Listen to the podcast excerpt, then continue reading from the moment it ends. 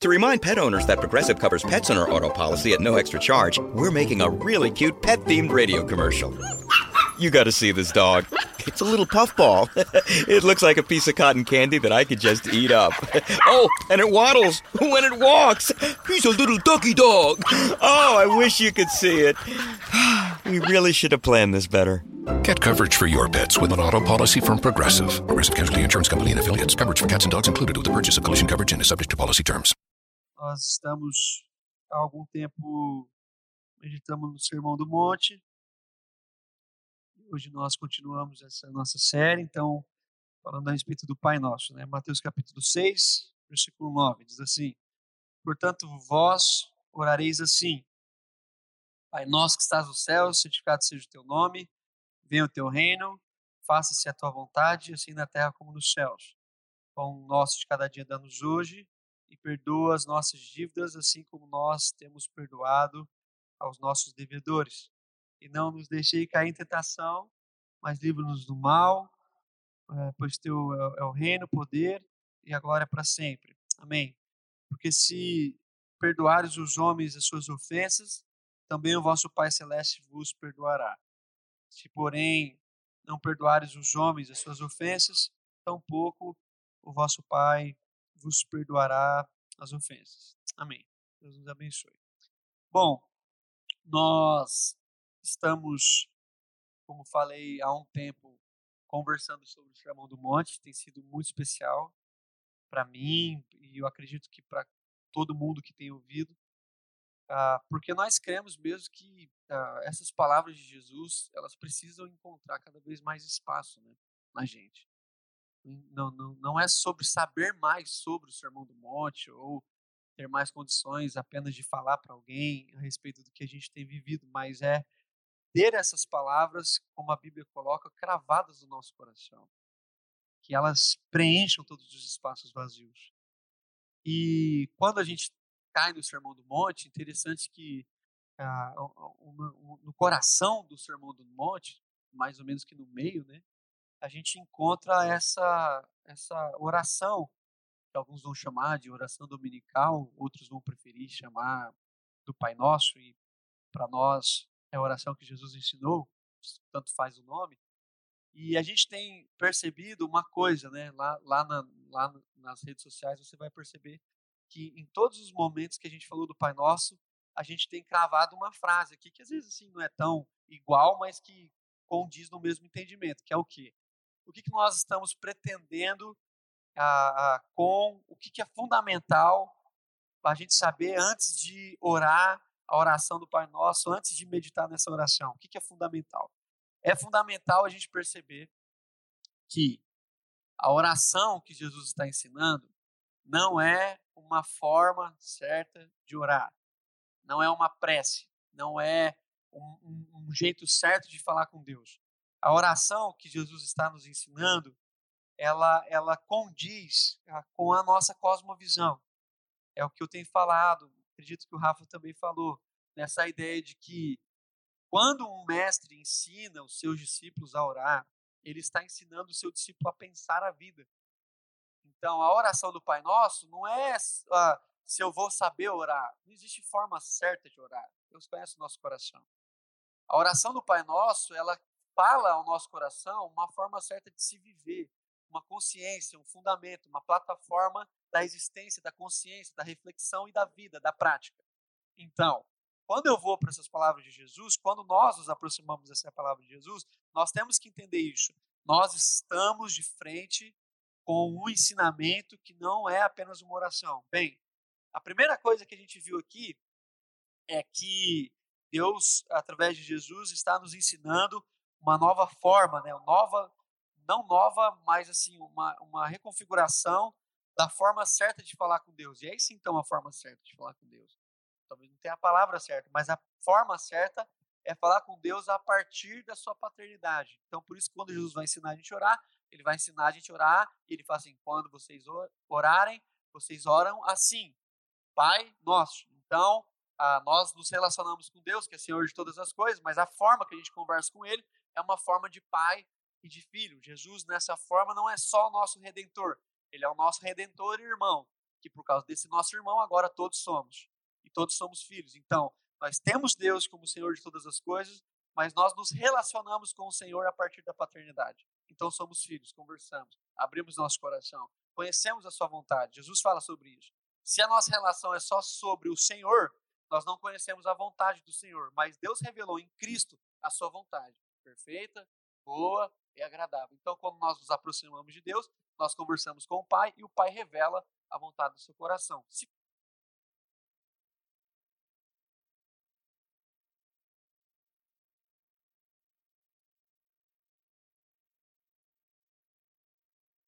esse pai estipulou uma forma comunitária de ser. Embora as nossas canções já não sejam tão comunitárias, a forma de vida tem que ser comunitária. Então não é pai meu, não é Deus meu, é pai nosso. Então, se ele é pai, logo nós somos irmãos. Então, a vida se torna uma vida comunitária. Então, não há nada meu, não há nada seu. Tudo que nós temos, tudo que nós somos, nós somos em favor uh, da vida comunitária. E aí, na semana passada, o Rafa trouxe a, a terceira meditação, que era sobre a questão do santificado seja o teu nome. Talvez a pergunta fique, né? Como é que a gente santifica o santo? Né? É impossível, né? Se, se Deus tivesse possibilidades de santificação, a primeira coisa que você poderia saber dele é que ele não é santo. Ah, sendo santo, como é que a gente dialoga com ele? Como é que a gente entende que nós devemos santificar o nome de Deus? E na medida em que a gente pensa que a forma como a gente vive deve mostrar a santidade de Deus, isso fica um pouco mais ah, fácil de se entender. E hoje a gente se aproxima ah, da reflexão seguinte, que é sobre o reino de Deus. Jesus diz assim: Venha o teu reino. Muito interessante, né? Eu fiquei muito feliz dessa última canção. Não sei se foi de propósito ou se foi de Deus mesmo na condução. Essa ideia da gente falar sobre Jesus como o rei, né? É, o rei da glória, o rei de todas as coisas. Quando, quando Jesus ensina a gente a orar, falando que, pedindo para Jesus, para Deus, que venha o teu reino, a gente também encontra mais ou menos a mesma lógica do santificado seja o teu nome. Porque ah, como é que pode vir o reino de Deus se Deus já é o rei e já governa todas as coisas? Então a gente tem que fazer algumas perguntas. Na sexta-feira, agora sexta-feira última, eu fui num espetáculo chamado A Rua Azusa, a Rua Azusa, que é um espetáculo coordenado pelo Ministério Giovannici de teatro, é um musical, é um negócio magnífico. Eu nunca imaginei que aquilo era tão magnífico quanto é. Aquilo ali tá eles chegaram no alto nível de uma apresentação musical, teatral, enfim. Então foi assim, eu daria nota 10 dificilmente eu daria nota 10 para alguma coisa. É... E aí uma das coisas que eu fiquei impactado, porque a, a peça acontece nessa, nessa, nessa coisa que aconteceu no começo do século XX, 1905, 1910, que é um movimento, o nascimento do movimento pentecostal. A partir de, de, de, de um pastor e de um movimento, né? A, a, a, um pastor que saindo das igrejas é, é, que, que, tinham na época nos Estados Unidos, ele começa a buscar o que ele chama e que nós conhecemos como a, a, a, o batismo do Espírito. E aí a gente sabe disso, a maioria da gente sabe do movimento pentecostal. Hoje ele representa, sei lá, 90% das congregações cristãs e começou a partir desse movimento. Uma coisa que me chamou a atenção, depois eu vou falar da segunda, no final, se der tempo, é, mas a primeira coisa que me chamou a atenção é que esse movimento aconteceu em Los Angeles. Você, assim, ah, o que, que tem a ver? Cara, Los Angeles já era Los Angeles. É, não era, obviamente, capital do cinema, mas era a capital do pecado.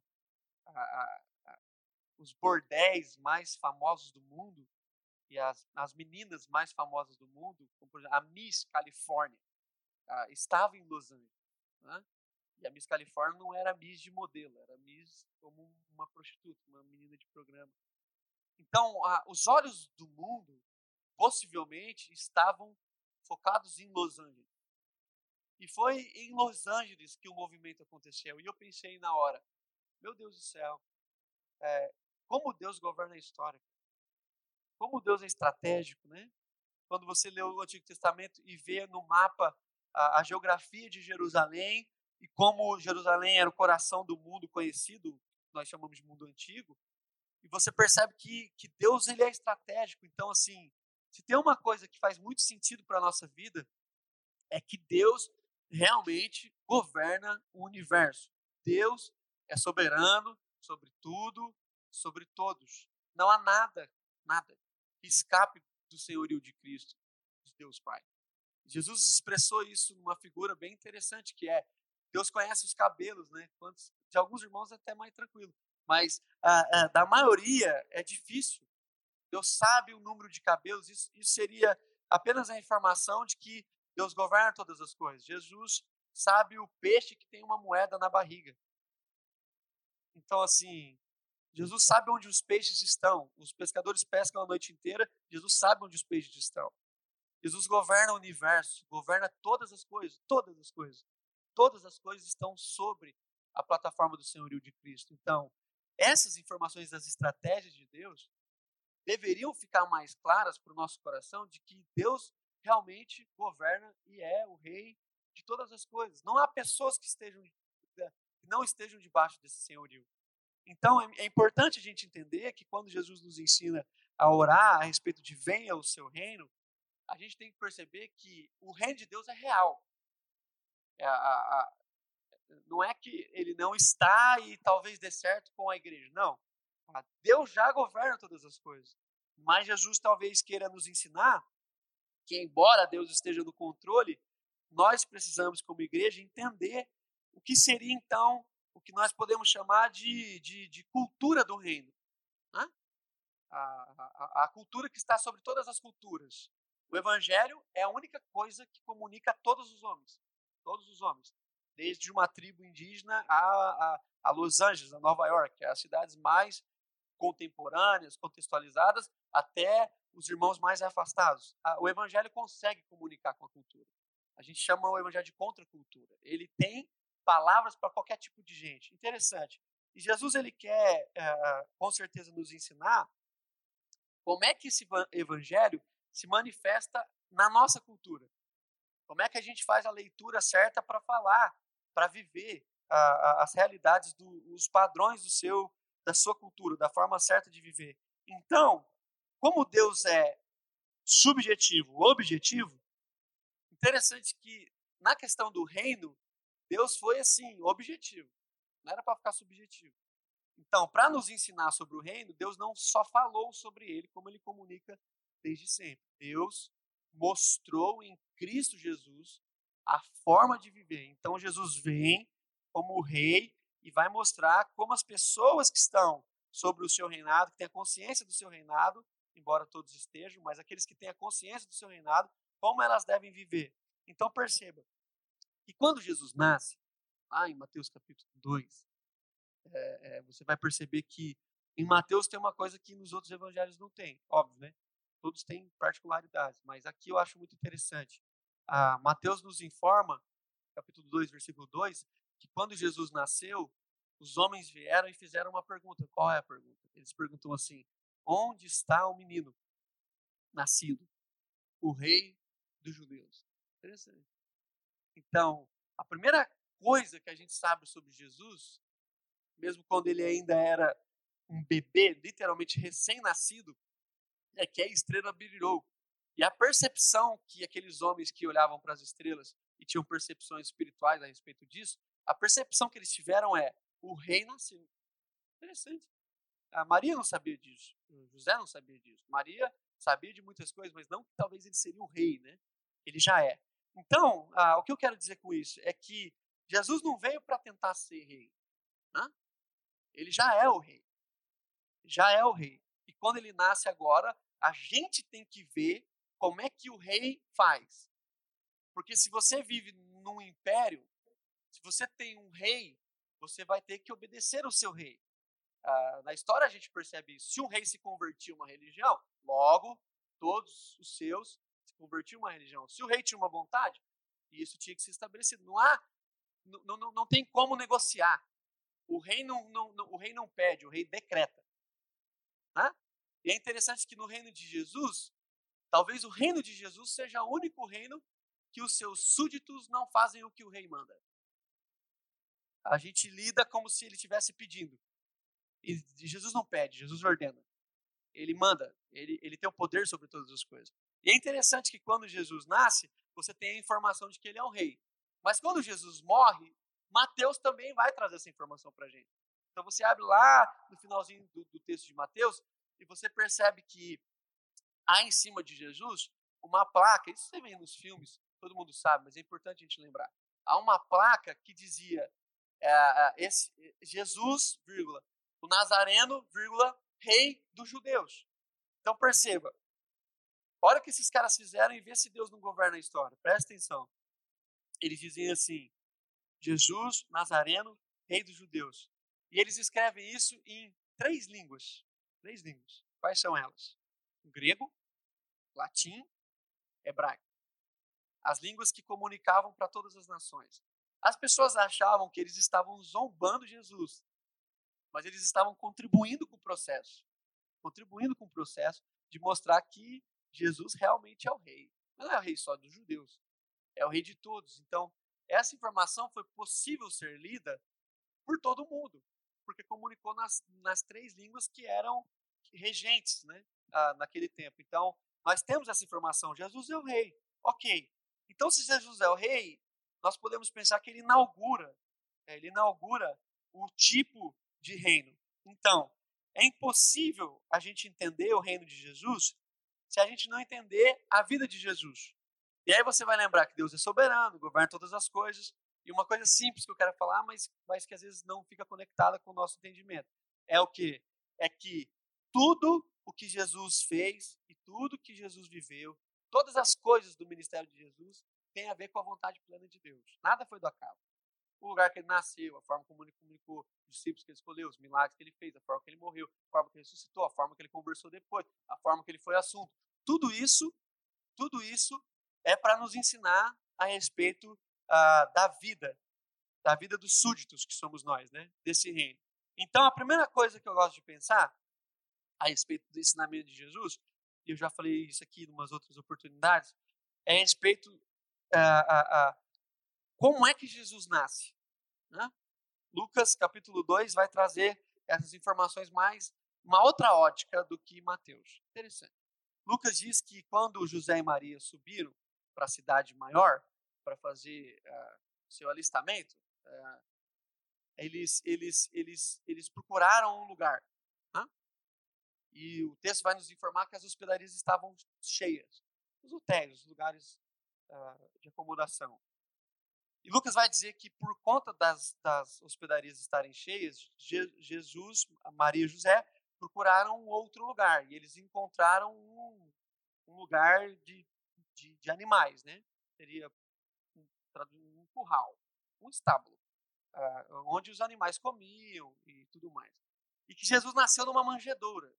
Poderia ser, entender uh, ah, para a gente, um lugar onde as pessoas colocavam a comida dos animais, o sal, o coxo. O coxo. Maria foi lá, como qualquer mãe, e deixou aquele negócio mais bonito possível. Mas ainda era uma estrebaria, ainda era um coxo, ainda era um lugar de animais. E a pergunta que eu sempre faço é óbvia, e, e talvez não tenha muita conexão, mas para mim tem, é por que, que Jesus se submete a isso? Por que, que Jesus é, é, é, não escolheu nascer em outro lugar. Porque se Jesus governa todas as coisas, Jesus já sabia que as hospedarias estariam lotadas. Sim ou não?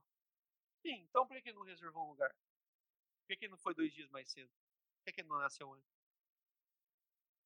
Só pode ser porque ele queria nascer naquele lugar. Ele queria nascer naquele lugar, ele escolheu. Não dá para você pensar que putz, aconteceu. Jesus foi lá, nossa, tá tudo lotado, pegaram de surpresa, pegaram Deus de surpresa. Deus foi pego de surpresa. E agora ele vai ter que nascer num lugar que ele não queria. Deus já nasce frustrado. Ele já nasce assim, ah, Jesus já nasce aqui, ó, aí Maria, vê? Prosperidade, os irmãos vão ter que repensar a teologia da prosperidade, porque olha aqui onde a gente nasce. Então, assim, é, não faz muita conexão. Ele nasce ali. Ele nasce ali. E é interessante que aí em Mateus você vê que quando Jesus nasce, é, é, você vê que os, os magos, eles vêm, eu gosto muito disso, eu, eu gosto de pensar nisso. E eles trazem três presentes para Jesus: ouro, incenso e mirra. Legal. Ah, presentes que eram, obviamente, dados a, a uma pessoa importante que nascia. Agora, pensa comigo, nos três anos que você tem na Bíblia do ministério de Jesus, qual foi o dia que Jesus pediu para qualquer tipo de pessoa ouro, incenso e mirra? Quando é que Jesus falou, oh, alguém tem ouro, alguém tem incenso, alguém tem mirra? Nunca. Nunca aconteceu. Então, eu penso isso e falo sério. Eu acredito que se Jesus nasceu numa manjedoura, eles, os, os religiosos, obviamente, querem consertar Jesus no começo. Para não ter risco dele continuar assim simples, humilde, não vai dar certo. Porque se ele for humilde, todo mundo tem que ser. Se ele for simples, a gente vai ter que ser também. Então, qual é a forma de consertar Jesus? É logo no começo da vida, falando para ele assim: Jesus nasceu aí, mas assim, a gente está consertando. Está cheirando mal, a gente acende o incêndio. Tem algum problema? Faltou recurso? Pronto, a Maria agora tem dinheiro para ir para as hospedarias. Qual é o problema? Não há problema. Então, quando a gente vê ah, os cenários de Natal, ah, é, isso é muito, isso é muito legal. Você vê uma hospedaria, uma, uma estrebaria, assim, um negócio chique. Ah, consertaram Jesus. Ele nasceu loiro, branco, mais branco que, que o Matias, ah, mais loiro que o Matias. E assim, consertaram Maria. A mulher teve um parto num curral. Você olha para Maria, ela tá assim, feita. Manicure. Fez cabelo. Fez... As ovelhas consertaram. Você vê as, uh, no, no, Natal, você vai no shopping, você vê as ovelhinhas. As ovelhinhas assim, calando tratadas, cortadinhas. Então, assim, e Jesus está lá meio que assim, adorando. Jesus não nasceu. Ele não chora, ele não tem cara de dor. A Maria está plena. Um, um, parto natural num curral, a mulher está plena é maravilhosa. José, então, assim, despreocupado. O cara que tá tudo certo na vida, não tem conta para pagar, tá beleza. Então, todas as vezes que a gente vê essa informação, a gente percebe assim, há um risco da gente acreditar que era assim. Então, conserta-se Jesus, conserta-se o local, conserta-se tudo. Porque mais fácil de mudar a gente é mudar Jesus. Porque se a gente muda Jesus, a gente muda a gente. Então, muda-se o rei, muda-se todos os do reino. Para que a gente não se submeta ao estilo de vida que o rei tem para nos falar, a gente muda o jeito certo do rei viver. Então, altera-se o DNA de Cristo para que a gente fique num ambiente mais confortável para falar do seu reino. Interessante.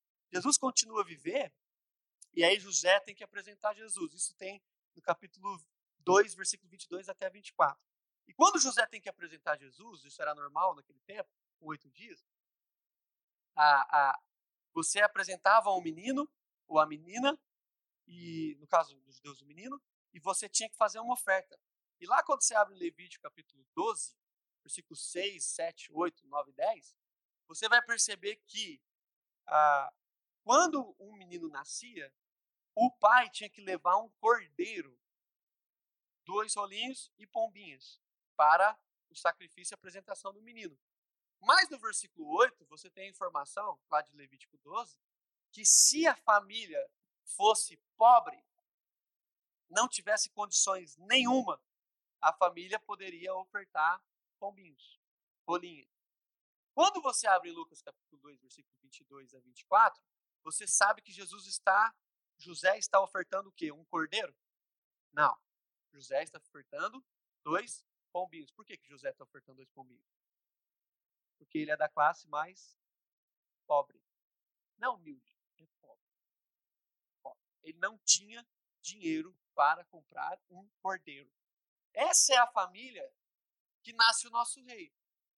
Uma família simples, que nasceu num lugar estratégico, capital. Né? Cresceu em Nazaré.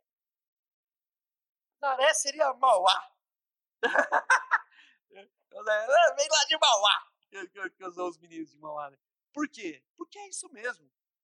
Do nosso lugar, aquela impressão de que tem um lugar que não está dando certo. Tem um lugar que roubaram mais do que o normal. E na nossa região, nós sabemos que é Mauá. Ah, e ele vem de lá e as pessoas começam a colocar dúvida na cabeça dos outros. E João vai trazer essa informação. Eles dizem assim: é possível vir alguma coisa boa de Nazaré? Será que desse negócio sai alguém? Uma, um lugar tão ruim. Lá em João capítulo 1 você vê isso. E aí, Jesus, no meio do ministério,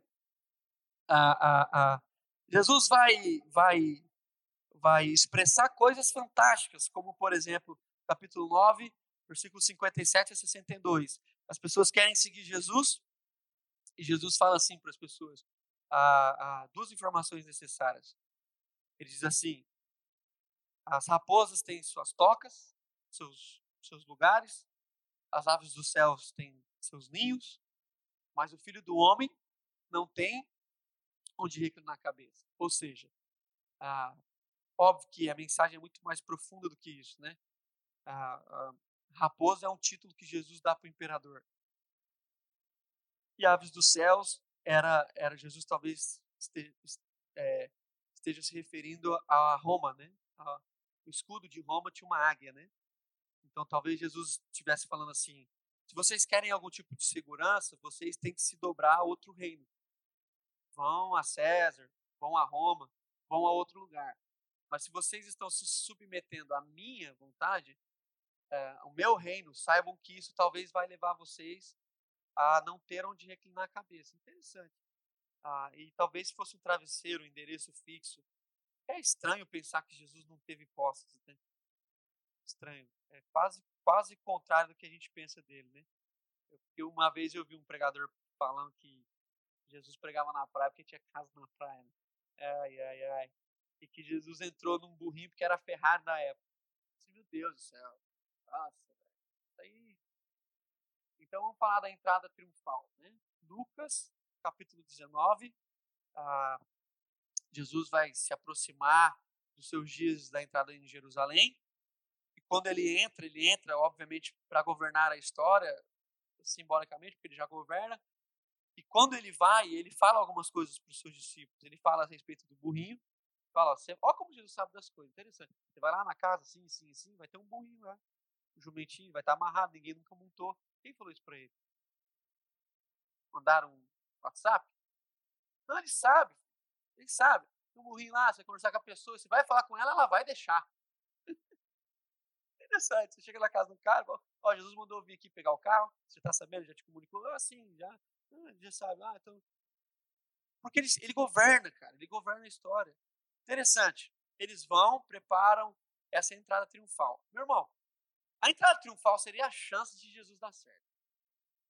Assim, agora ele vai desfazer tudo que ele fez, vai falar, era brincadeira, eu sou rei e aqui é ostentação. Eu vou entrar cuspindo dinheiro. Uma música top, gritando, e vocês vão ficar lá falando meu nome e vamos bagunçar. Jerusalém, vamos, vamos conquistar. E direito de conquistar. A gente vai para a direita, vai para a esquerda, por todos os lados, a gente vai conquistando. Vai conquistando. Tudo que eu botar a mão é nosso. Então é meu, isso aqui é meu. Como se ele não tivesse nada. Beleza. Só que quando você lê a entrada triunfal, é quase angustiante. Né? Ah, você vê Jesus montado num jumentinho. Não é nem um jumento, né? Um jumentinho pequenininho. Eu, a cena que eu imagino é aqueles, aqueles jumentinhos que a gente tirava foto quando era criança. E Jesus meio que quase relando o pé no chão, assim, aquele negócio meio desordenado. E ele entrando em Jerusalém, e aí você vê que tem três elementos interessantes na entrada triunfal de Jesus. Primeiro elemento, o jumentinho. Jesus não entra a pé. Jesus entra montado. Segundo elemento, o texto diz que as pessoas colocavam folhas de figueiras ou roupas e, as, e Jesus já caminhando em cima. Terceiro elemento, as pessoas falavam, cantavam um hino de louvor, que era é, Bendito é o que vem, Osana, bendito é o que vem em nome do Senhor, bendito é o que vem em nome do Senhor. Quando Jesus está fundamentando esses três elementos, ele está deixando claro a forma que ele tem de governar. Porque na entrada triunfal, quando um imperador conquistava uma nova cidade, quando ele entrava na cidade, ele entrava e essa entrada chamava entrada triunfal. Jesus não inaugurou nada nesse sentido. E o que, que tinha na entrada triunfal de, um, de uma nova cidade? Tinha três elementos: cavalaria, tapetes vermelhos e som de trombeta. Cavalaria, tapetes vermelhos e som de trombetas. Mas no reino de Jesus tem jumentinho, figueiras e vozes das viúvas roucas de Jerusalém. Será que Jesus está querendo mostrar para mim e para você que a forma como ele lida com as coisas é diferente? Que agora ele não precisa de uma cavalaria, ele não precisa de um exército, ele não precisa de toque de trombetas, ele não precisa de tapetes vermelhos, porque de fato ele já é o rei de todas as coisas. E se ele já é o rei, não são os atributos, não são os movimentos que lhe o fará rei, porque ele já é rei. Então não precisa disso. E ele entra. E quando ele entra, ele entra para governar. Ele entra para se oferecer. Interessante. Por que, que Jesus não trabalhou plataformas mais convencionais? Por que, que ele usou essas figuras de simplicidade? Por que, que ele faz coisas tão normais? Por que, que ele ensina os seus discípulos a fazer o mesmo? Quando vocês entrarem numa cidade, vocês procurem uma casa. E se alguém hospedar, bem. Se não, vocês batem o pé e saem. Então isso quer dizer que eles iam sem rumo. Sem rumo. Entravam numa cidade, paz seja convosco. Eles entravam e via se alguém abria a porta. Interessante. Se alguém abrisse, eles entravam. Se não abrisse, eles saíam. Para onde? Para algum lugar, para algum canto. Talvez no barco, talvez numa árvore, talvez num buraco de uma caverna, em algum lugar. Eles ficavam. E quando Jesus vai ensinando, ele vai ensinando sobre isso. Então, a forma como Jesus reina, a forma como ele ensina os seus discípulos, é uma forma que deve comunicar alguma coisa com a gente. Já são meio-dia, tem que fazer em duas partes essa, essa pregação aqui. Aumentou, então. Foram 38 mensagens do Sermão do Monte. Ah, isso deve comunicar alguma coisa para a gente. Porque quando Jesus volta, quando ele, ele é ressurreto, e ele volta a conversar com os discípulos, ele volta na sua simplicidade. Uma pergunta que ele faz é interessante. Ele chega para os discípulos e fala assim: Tem pão? Tem peixe? Ele sabia que tinha. Eles comem pão e peixe. Jesus, talvez ressurreto, não poderia falar assim: Viu? Falei? Agora sou o rei. Preparem o manjar. O rei chegou. Não. Ele continua comendo pão. Ele continua comendo peixe. Ele continua sendo o mesmo homem de trato fácil, simples. Nos lugares, não era reconhecido, saía, conversava com seus discípulos. Olha a conversa que Jesus tem com Tomé depois de ressurreto. Presta atenção. Tomé está lá, não acredito que Tomé não estava na casa quando Jesus veio. Quando, Jesus, quando Tomé volta, Jesus ainda está lá. E aí o pessoal conta para Tomé, Tomé não acredita. Tem uma dó de Tomé, porque ele foi reconhecido como se só tivesse errado na vida. Né? É, qualquer um aqui não acreditaria. Né? Ninguém acreditaria. Mas, coitado do Tomé, que foi o nosso exemplo negativo. Aliás, ele não fez mais nada, né? É escrito na Bíblia. Então ficou ruim para ele. Ah, e aí ele chega lá e Tomé fala assim: Deixa eu te tocar. Presta atenção. Que rei que deixa alguém lhe tocar? Quando é que um rei se submeteria a um toque na sua costela. E para ser óbvio, Jesus levantou a camisa. Senão, hum, toca aqui, toca aqui o quê? De blusa. Jesus levanta que rei que se submete a uma vergonha de uma exposição corpórea. Que diz aos seus discípulos: olha aqui, e levanta a sua camiseta. E que expõe as suas chagas. Qual é o rei que expõe as suas chagas? Que diz: olha aqui, Jesus, presta atenção, Jesus já está com o corpo ressurreto e ele ainda carrega as marcas do sofrimento. Olha aqui o meu lado, ele diz. Ele diz: olha as minhas mãos. Olha o meu lado. Sou eu, você não está acreditando e Tomé tem que pôr a mão. É lógico que Tomé tem que pôr a mão. Nós também teríamos. E Tomé põe a mão, então eu fico, ah, ah, pelo menos, ah, impressionado com esses movimentos desse rei. E eu fico pensando assim: o que Jesus quer nos ensinar? Os pastores de hoje falam para tocar, mas eles falam na base do medo. Eles dizem assim: toca no ungido. Põe a mão em mim para você ver. Põe. Põe a mão. Vê se você não pega um câncer. Vê se sua filha não morre. Eu já vi alguém falando, põe a mão no ungido. Mas era um tom diferente, era põe a mão.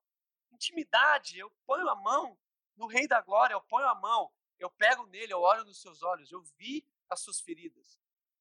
Esse é o Rei, esse é o caminho. Esse é o caminho.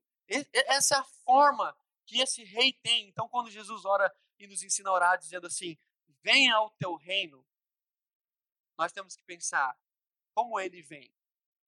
Ele vem porque Deus quer, mas ele é perceptível na medida em que as pessoas que vivem debaixo dessa consciência começam a viver como rei. Nós não temos opção, é sério. Ou nós entramos nesse caminho, ou a gente vai ter uma desilusão. Qual desilusão? A desilusão que parecia que a gente fazia parte, parecia que a gente estava no time, mas que no fim do tempo a gente não vai estar. Tá. Porque Jesus fala isso. Jesus fala isso. Jesus fala, Jesus fala algumas coisas interessantes. Ele diz assim, gente, tem gente que faz muita coisa. Então não é as nossas atividades que garantem a, a salvação é pela graça, mas não é a nossa. A gente vive fazendo. Senhor, o senhor viu, fiz isso, o senhor viu, fiz aquilo. Jesus fala, eu não vi, eu não, eu não vejo, eu conheço. Ou eu conheço ou não vejo. Eu não estou aqui para ver, estou aqui para conhecer. O meu nome está na medida em que eu estou sendo conhecido e estou me dando a conhecer. Então eu conheço e sou conhecido. A palavra fala sobre isso. Então eu vou no conhecimento, nesse prosseguimento que eu tenho, eu vou prosseguindo, prosseguindo no conhecimento, não nas coisas que eu posso fazer. Então, gente, em nome de Jesus, é, é, é, a forma como Jesus viveu ela tem que, tem que nos falar. Tem que nos falar. Porque nós estamos num ambiente, assim, é, crucial. Num movimento crucial. Eu considero, né? É, nós precisamos tomar uma decisão. Precisamos tomar uma decisão. Qual a decisão? A decisão de orar o Pai Nosso, de meditar sobre ele, de pensar. Deus governa todas as coisas mas ele chamou a nós, aqueles que são a sua igreja, para mostrar para as pessoas como é que faz. Pessoas que são apolíticas, pessoas que são apartidárias, mas que vê, que vivem sobre a cultura desse reino, pessoas que não têm um candidato. Porque todo mundo que tem essa leitura da Bíblia que eu estou fazendo aqui, e as pessoas vão falar isso de mim, é, hoje eu sou socialista. Eu estou na boca do povo. Porque se você falar que Jesus é simples, você é um socialista. Ah, e as pessoas vão dizer, sabia, o Daniel sempre tinha esse. Agora ele se declarou, já sei em quem ele votou. Ah, eu não estou preocupado com isso. Ah, Jesus é o rei de todas as coisas. Quando falaram de política, Jesus respondeu de política. Mas a conversa de Jesus é mais profunda serve para qualquer lugar, para qualquer partido, para qualquer tipo de gente. A manifestação do seu reino. E o reino vem, vem. Vem e é chegado. É o que a teologia chama de já ainda não. A gente já sabe, mas não na sua plenitude. Então, eu quero fazer parte desse reino. Eu sei que eu tenho poucas chances, porque a forma religiosa como me ensinaram o evangelho ah, precisa ser reconstruída, destruída, construída, destruída, construída praticamente todos os dias para que meus olhos possam ver a cultura do reino de Deus. É muito difícil. É muito difícil. É por isso que Jesus vai dizer, terminando, que o caminho é estreito. E ele completa dizendo assim: e são poucos que entram. Irmão, pouco ficou ruim, viu? Porque nós estamos na par do muito. E para entrar, a gente vai ter que virar o pouco. E para virar o pouco é só a graça. Mas é só a graça e a nossa forma certa de viver. Então, assim, que Deus possa nos abençoar essa semana, que a gente possa refletir mesmo, né? Semana que vem, é, a gente vai conversar sobre a, a, o ministério de Jesus, né? Hoje a gente falou da forma como Jesus vive, semana que vem a gente fala do ministério de Jesus em relação a essa glória. E aí você pensa na sua vida, entendeu? Você pensa na forma como você lida com os seus recursos, tem a ver com os cursos que a gente está dando. Você pensa se você tem é pouco mesmo. É, você pensa se realmente faz sentido alguns sofrimentos que a gente tem. Porque se a gente entender o evangelho de Jesus, qualquer um aqui tem mais que ele. Então nós, nós, essa congregação aqui, ela entra na classe rica. Isso não tem a ver só com dinheiro e recursos. Deus está dando muita coisa para a gente, a gente tem que entender como é que vive esse reino. Então é sair dessa angústia que eu tenho pouco, ah, que meu filho está doente. Ah, quase todos os nossos filhos nasceram em hospital particular. Quase todas as crianças dessa congregação nasceram nos melhores hospitais de São Paulo. Nós estamos assim, na classe executiva.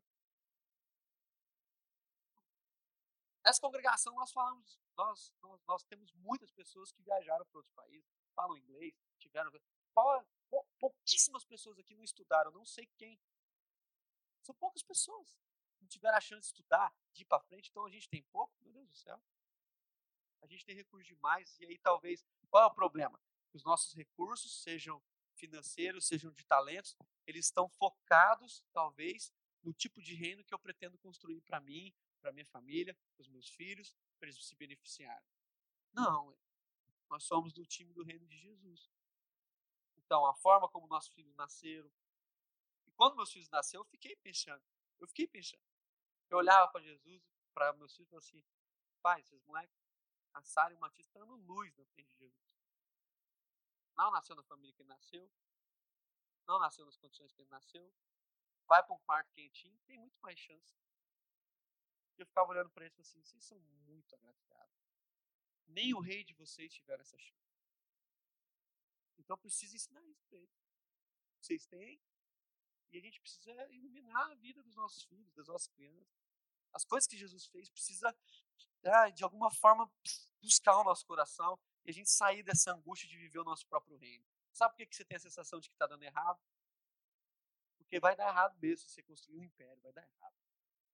Você constrói, depois você morre, seus filhos acabam com tudo.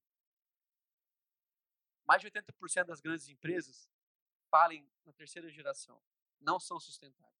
Porque um cara cria um império, o filho dele meio que destrói e o neto acaba com tudo.